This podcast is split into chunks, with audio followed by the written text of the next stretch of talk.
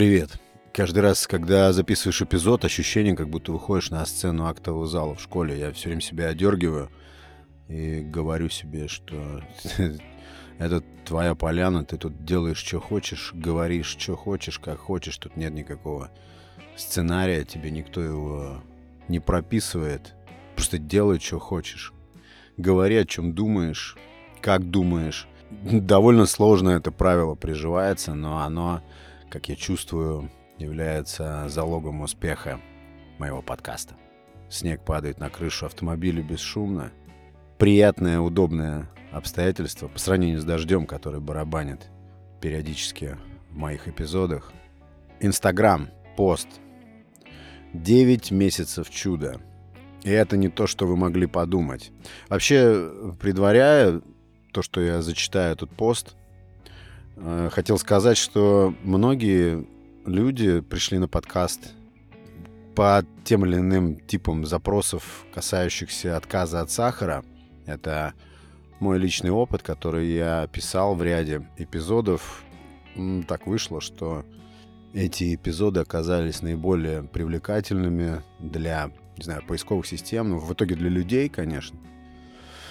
Ну и, в принципе, отказ от сахара я для себя расцениваю как ну, одно из ключевых, важных, возможно, даже фундаментальных опытов в работе со своими привычками, в отказе от плохих, дурных, вредных, как хочешь их называй, привычек, потому что долгое время боролся не мог справиться с проблемой лишнего веса. И я в свое время перепробовал огромное количество всевозможных методик, но просто бесчисленное количество. Это было отчаяние, пока я не пришел именно к тому, что нужно запретить. Даже я стараюсь не использовать это слово запретить.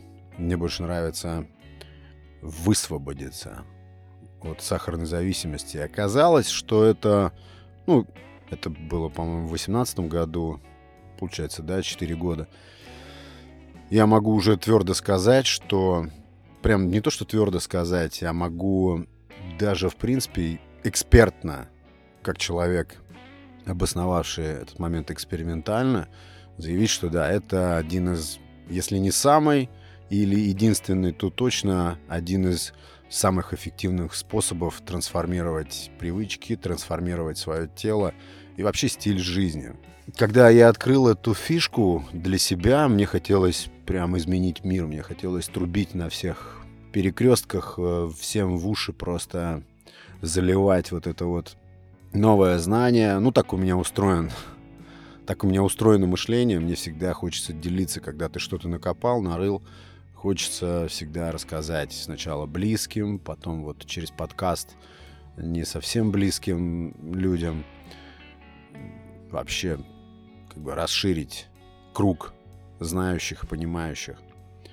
И всегда очень отрадно, да, я скажу, что вот этот пыл по тому, чтобы изменить там весь мир, он очень быстро угас, и слава богу, я пришел э, в такое состояние успокоенности на этот счет после того, как узнал, что любую методику, любую теорию, любое учение способны к своей жизни применить всего лишь 5%. И меня это вполне устроило. Я стал как-то легко убежден в том, что эта статистика очень близка к жизни. Скорее всего, она работает. Скорее всего, так все дело и обстоит. Я знаю, что некоторые слушатели подкаста моего сражаются с этой проблемой. Я имею в виду сахарная зависимость и вообще вот эти пищевые расстройства всевозможные. Это большая, на самом деле, проблема нашего времени. Но я хочу сейчас прочитать э, вот этот пост именно в подтверждение того, что разумные идеи, здравые идеи, идеи, которые основываются на ну, на чем-то натуральном, на каком-то обычном простом внутреннем знании, они легко передаются тем, кто готов их воспринимать. И мне было очень приятно почитать этот пост. Спасибо тебе, хороший человек, его написавший. Итак, читаю. Девять месяцев чуда. И это не то, что вы могли подумать. Может, я с интонацией немножко поиграю, могу себе позволить. Сегодня ровно 9 месяцев, как я не употребляю сахар. Да, именно так, не вуалируя никакими другими словами. Сахар мы именно употребляем. М да, наверное, так. Это не является питанием.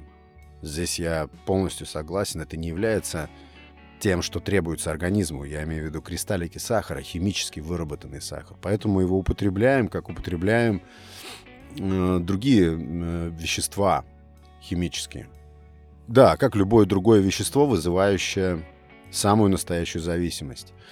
Множество попыток завязать, челленджи 30 дней без сахара и даже одна аскеза, сейчас это популярно, все они разбивались об устойчивое убеждение, что если немножечко, то все-таки можно.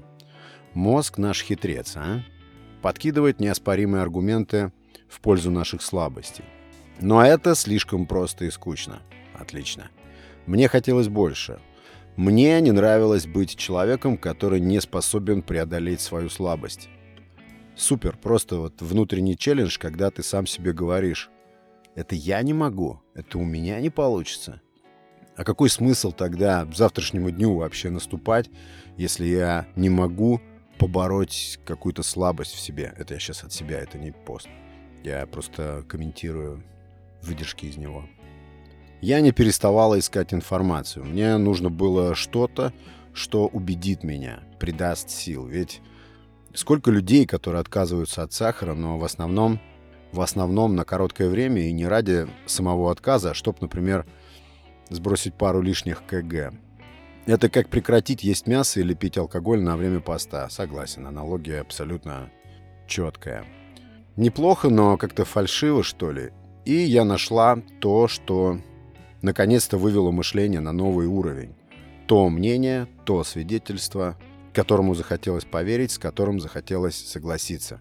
И сейчас, спустя эти 9 месяцев, я совершенно точно знаю, что радикальное изменение привычек возможно только тогда, когда человек готов изменить свое мышление. Да, то есть именно фундаментально это происходит внутри черепа. Абсолютно верно.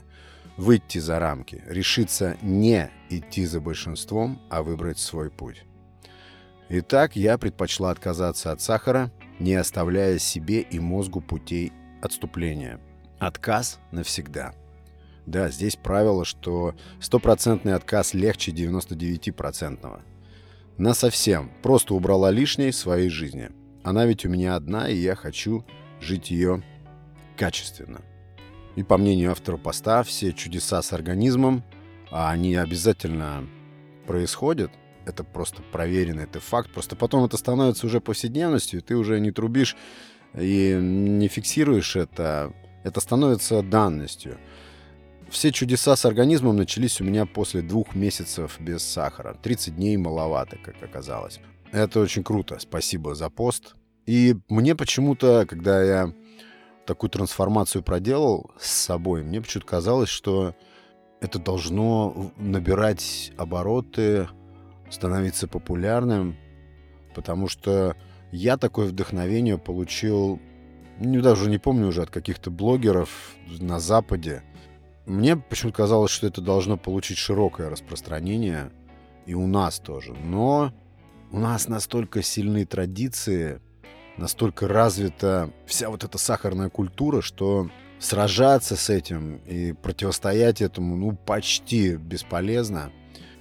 Очень часто, ну, на самом деле, конечно, плевать, но очень часто это вызывает какое-то странное недоумение. Я имею в виду, когда люди узнают, что ты полностью, тотально отказался от сахара. Раньше меня это как-то затрагивало, я сразу брал людей в оборот и начинал э, всю эту политику рассказывать, что это, с чего это, ну, особенно тем, кто интересуется. Но со временем меня стало это утомлять, и я просто, просто говорю, что вот так обстоят дела. Я не, абсолютно не ем сахаросодержащие продукты, как и сам сахар, и вообще ничего не ем там из этих кондитерских изделий, но классических.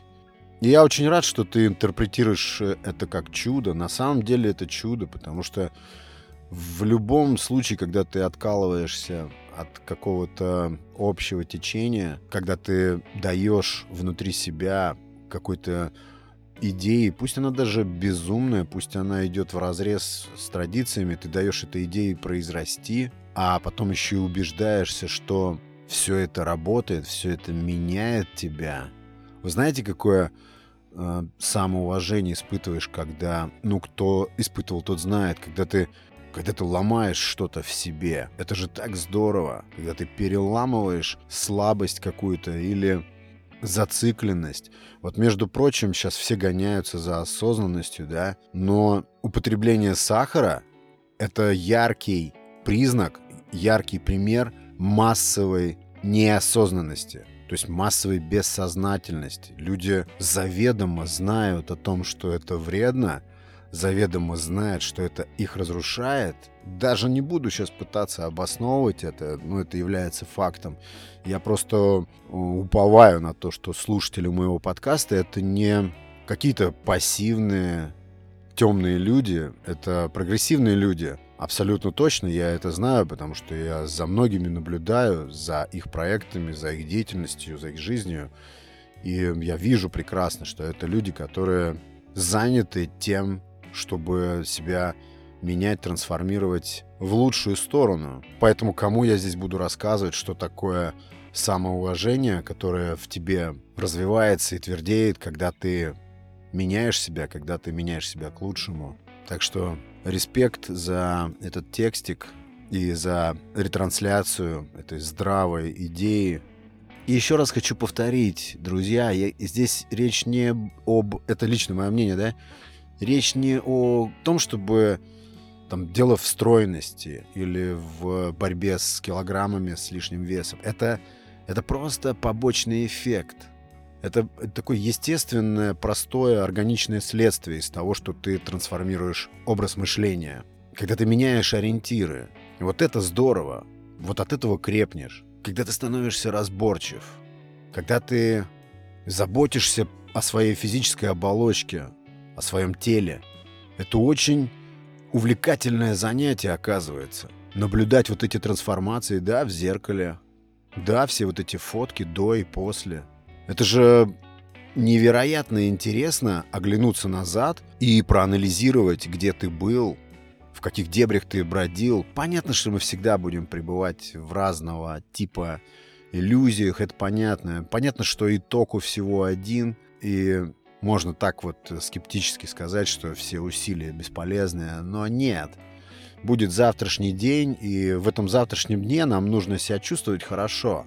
Будет и послезавтрашний день, да, время бежит, но все равно его много, и нам вот эта физическая оболочка обязательно будет нужна в каком-то правильно настроенном, здоровом виде. Ну, кто с этим может спорить? И самое главное, ну, я опять расчехлил, конечно, эту тему. Я уже себе даже как-то зарок давал такой неписанный, чтобы больше не касаться темы отказа от сахара, но э, здесь вот такой инфоповод возник, я не могу не прокомментить этот момент. И плюс, ну это стало для меня просто настолько очевидным, настолько эффективным и классным, что я всегда рад поговорить об этом. Короче говоря, когда ты просто перестаешь употреблять этот э, элемент, то тебе уже не нужны никакие диеты, тебе не нужны никакие программы питания ты вносишь такую глобальную, настолько глобальную коренную коррективу в свою повседневность, что обнуляется вот эта необходимость искать какие-то поверхностные регулировки, потому что ты влез в саму суть. Как говорят, зри в корень. Так что ставлю этому посту жирный лайк. Спасибо. Меняю тему. Продолжаю читать книгу Экхарт Толле «Сила настоящего». И вот что интересного оттуда почерпнул на данный момент. Есть, оказывается, у нас э, некое внутреннее тело. Ну, опять же, это теория человека, это мнение человека, но мне оно показалось очень интересным. И вообще вся вот эта траектория и направление, которое задает автор этой книжки мне почему-то очень близки. Знаете, бывает ощущение, когда ты читаешь книжку и непрерывно себе говоришь, да, да, я знал это, или я чувствовал это. Вот я такое чувство испытываю, когда сейчас читаю эту книгу. Меня, во-первых, очень сильно удивляет, что я не тороплюсь ее читать. Обычно у меня чтение книги это что-то такое спортивное. Там нужно по 40, по 50 страниц в день прочитывать, чтобы там через неделю ее закончить. Здесь совсем другой подход. Здесь я э, читаю эту книгу в определенном настроении. Я должен быть собран. Я перечитываю одну страницу по нескольку раз. Ну, вот такое ощущение, что чуть-чуть расконцентрированности, и ты упустишь что-то важное. Вообще книжка, которая экспертно рассказывает о том, как присутствовать в моменте, как быть вне концепта прошлого и будущего, а именно пребывать и жить в состоянии вот оно сейчас, читать такую книгу в состоянии отрешенности или расконцентрированности, ну, невозможно. То есть там действительно нужно пережевывать каждую фразу. Мне нравится. Давно такой книги я не читал про похожие книги, которые такое же примерно впечатление на меня производили, я расскажу попозже. Так вот, внутреннее тело. Меня постоянно волнует один момент. Вот мне просто он как бы и симпатичен, и близок, и любопытен вот так одновременно. Это я читал у многих авторов. Они все говорят примерно об одном и том же. Мне нравится эта идея, что внутри нашего организма, внутри вот этой нашей физической оболочки, нашего тела, есть нечто, что является, ну, каким-то заведомо заранее заложенным источником всего. Мудрости, терпения, той же энергии. Но я не перестану просто удивляться, еще раз говорю, тому, что раньше я искал все с внешней стороны. Мне казалось, что все мне должно обязательно прийти как бы снаружи. И поэтому идея, что все внутри нас уже заложено, а вот Эхар Толли как раз именно утверждает, что внутри существует некое внутреннее тело. И, а, ну, конечно, это сложно. Обращаться к этому телу мы можем при помощи, ну, как бы наведения внимания внутрь нашего физического тела. Это сложно. Я, честно говоря, пробовал это. И, может быть, это иллюзия того, что получается. Может быть и нет, но я доверяю в данном случае своей интуиции. И знаете, когда эту книжку читаешь, вот бывает у нас что-то, что мы точно знаем, что работает. Вот точно мы уверены, то, что мы на себе проверили, обкатали уже, и мы пытаемся кому-то, ну, это рассказать, пытаемся кого-то снабдить вот этим знанием, вооружить, да, этим знанием. И мы видим в глазах человека, которому мы пытаемся передать это знание, что он пока не может это принять, он не чувствует, что в этом что-то есть, он не может уловить вот этой сути или выгоды для себя от а, этого нового знания. Вот здесь абсолютно точно, читая эту книгу, я чувствую, что этот человек настолько глубоко и точно во всем разобрался. Я здесь имею в виду, конечно, трансформацию мышления и видение. Разавтоматизированность, расцикленность. Вот что меня волнует, вот эти моменты. И ты видишь, что он досконально. Это не выдумано, это не просто какой-то удар вдохновения, и человеку показалось, что в этом что-то есть. Нет, э, он преподносит информацию и раскладывает все таким образом, что ты чувствуешь, что это на самом деле существует. Это внутреннее тело существует. Вот такие ощущения, такие эмоции у меня вызывает чтение вот этой прозы. И поэтому я не тороплюсь, я кайфую и хочу отжать из этой книжки максимум понимания, максимум знания. Так вот, вот это внутреннее тело, если ты развиваешь в себе способность медитативно наводить внимание на это внутреннее тело, то ты получаешь доступ к, как я уже говорил, чуть ли не бездонному источнику энергии, вдохновения, спокойствия, жизнепонимания и самое главное, он там говорит, что тело наше, физическая наша оболочка, ну это ж важно, да, это посредник между нашей умственной оболочкой и всем окружающим нас бытием. Ну, если так можно сказать. То есть тело стоит посерединке между нашим думанием и всем-всем-всем, что нас окружает. Всей вот этой вот сферой, оболочкой, я не знаю, как это назвать. Ну, пусть будет, да, вот мне нравится определение природы целого. То есть все, все-все абсолютно, что нас окружает. И он там утверждает, что мы недооцениваем возможности своего тела. Мы не до конца э, ну, я здесь полностью соглашусь. Мы не до конца, об этом, кстати, и первая часть эпизода свидетельствует. Мы не до конца поним, можем понимать важность сохранения этой оболочки физической в порядке, в правильном функционировании. А, еще одно интересное наблюдение, что вот это внутреннее тело, по утверждению Экхарта Толли, оно не подвержено старению. Старению подвержена только наша внешняя часть вот этой физической оболочки. Тогда как, ну, не знаю, наверное, это никак не выглядит. Это типа какого-то энергетического, может быть, поля внутри нас. Ну, наверняка все чувствовали что-то подобное внутри себя, наверняка. Ну, я точно такое чувствовал. То есть мне, например, в голову после этой книжки, ну, было, конечно, не приходило, что что-то очень важное может быть внутри тебя, вот уже с тобой, уже это встроено. Я где-то догадывался, были такие мысли, но почему-то, я не знаю откуда, всегда оказалось, что источники счастья, покоя, удачи, успеха всегда находятся где-то вне меня. Честно, меня поражает эта мысль то, что именно все давным-давно уже встроено в нас. Просто нужно это раскопать, расчехлить и научиться пользоваться этим, как бы бросить на службу себе. Я, наверное, уже говорил, да, про время. Очень много он там говорит про время и про развитие в себе способности не концентрироваться на привычном нашем вот этом человеческом времени. Часы, дни, недели. Уйти от этого – я не представляю, как это сложно, но это очень сложно, видимо. Но, опять же, чувствую, что в этом что-то есть, какое-то интересное, рациональное знание, опять же, трансформирующее восприятие всего, что происходит с тобой вокруг. Я уже, мне кажется, смотрю как-то по-другому на вещи после идей, которые изложены в первой половине этой книжки.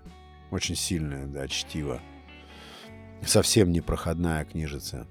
Так что, если не начали читать эту книжку, я рекомендую прочитать, но предупрежу, что это, ну, книжка, наверное, прям для, я так оцениваю, для тех, кто, ну, прям совсем маньячит на тему смены взгляда, трансформации восприятия себя, вот этого пресловутого чувство присутствия в моменте, которое вот, насколько я анализирую, читаю эту книгу, у меня такое ощущение, что я никогда не пребывал в моменте. Я всегда где-то витаю.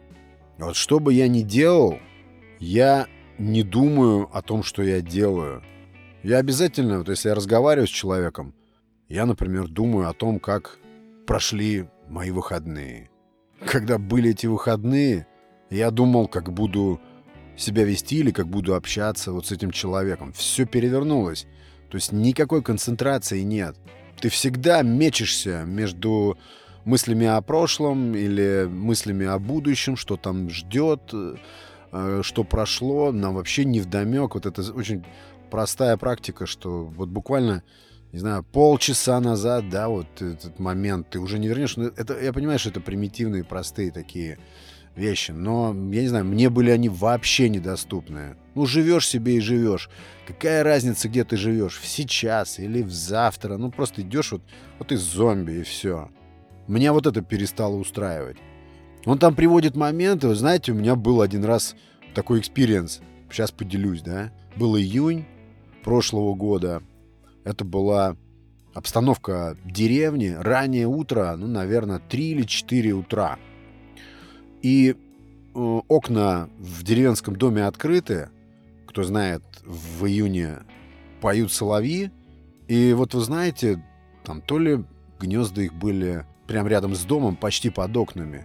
Я проснулся от очень резкой трели соловья. Ну, для меня эти звуки не могут быть раздражающими или надоедливыми. Это очень приятные звуки, я имею в виду трели соловья. И вы знаете, я сел, то есть я почему-то сел, так? И я... Вот, вот фишка в том, что Эхартоли в своей книжке, он говорит, что мы толком даже и не можем описать, мы даже не можем назвать это чувство, как бы лейбл какой-то на него повесить. Что это такое? Момент. Каково это? Мы не можем даже это чувство описать. Просто было, случилось и случилось, было и было. И вот я сел, и я понимаю, что вот эта трель соловьиная, она мне идет прямо точно в ухо, в мозг. То есть, ну, я не знаю, попробую назвать это гипнозом. То есть я вошел в какое-то гипнотическое состояние. Все это сопровождалось, опять скажу людским словом, да, удовольствие, кайф. Я испытывал наслаждение от этой трели, которая мне заходила прямиком через ухо в мозг. Вот как какой-то звуковой массаж, я не знаю. Я слышал много раз до этого, с самого детства слышал трели соловья и люблю, но здесь случилось какое-то странное, еще раз повторюсь, очень приятное, крайне приятное гипнотическое воздействие этой трели. Мне даже казалось, что эта птичка, соловей, кто не знает, это маленькая, невзрачная, серенькая птичка, которая вот так поет чудесно. Как будто он знает, что гипнотизирует именно меня. Ну, конечно, это я уже придал романтизм, это уже опять уже началась мыслительная часть процесса. Но по факту вот как это случилось, я был просто загипнотизирован, скован. Длилось это, опять же, это непонятно, сколько длилось. Может быть, это длилось несколько секунд, может быть, несколько минут. И фишка заключается в том, что когда ты достигаешь ощущения присутствия в моменте, времени для тебя не существует. Такой параметр, как время, он просто отключается. Он, он не то, что не имеет значения, как какая-то условность. Ты просто вне этого условия. Вообще ничего в этот момент не имеет значения. Вот такие вот микроопыты, точно так же, как, например, созерцание звезд. Ну, кто из нас вот не цепенел, а, наблюдая за звездным небом? Это же, ну, мы называем, опять же, что это завораживающее зрелище, да? Но на самом деле ты можешь залипнуть на этом на несколько минут, неотрывно, потому что это звездное небо, этот купол, усыпанный и сверкающий, он просто тебя поглощает, поглощает твое внимание, поглощает тебя целиком. Мы ловим вот этот момент присутствия и, самое главное, единение со всем вот этим миром, со всем, что нас окружает. И мы, наконец-таки, чувствуем как бы причастность к этому и причастность всего к нам. Ну, это и есть единение целое. Потому что, еще раз говорю, все остальное время мы проживаем как зомби. Я про себя говорю просто. То есть я вижу прекрасно зацикленность, жуткую, глубокую, слабо управляемую зацикленность моей жизни от дня к дню, от недели к неделе, от месяца к месяцу, из года в год. То есть одна и та же орбита, один и тот же цикл. А здесь предлагается все расфокусировать перестать думать или сократить этот процесс в разы.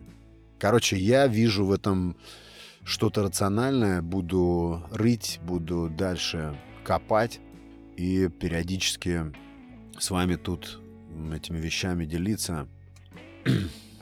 Одно маленькое словцо, одно маленькое предложение, какой-то абзац или целиком книжка могут создать такой колоссальный импульс к трансформации, такое фундаментальное влияние могут оказать на человека. Просто там фраза или правильно выстроенная, выраженная мысль может э, изменить судьбу, я в это верю, поменять перспективу. И всегда очень здорово, когда ты понимаешь, что эта перспектива изменилась, оглянуться назад и увидеть эту точку, где ты такое изменение претерпел. И особенно приятно, когда ты пришел к тому, что задумывал, ну, ради такого стоит э, вот эта вся суета и стоит бороться. за себя лучшего, за лучшую версию себя.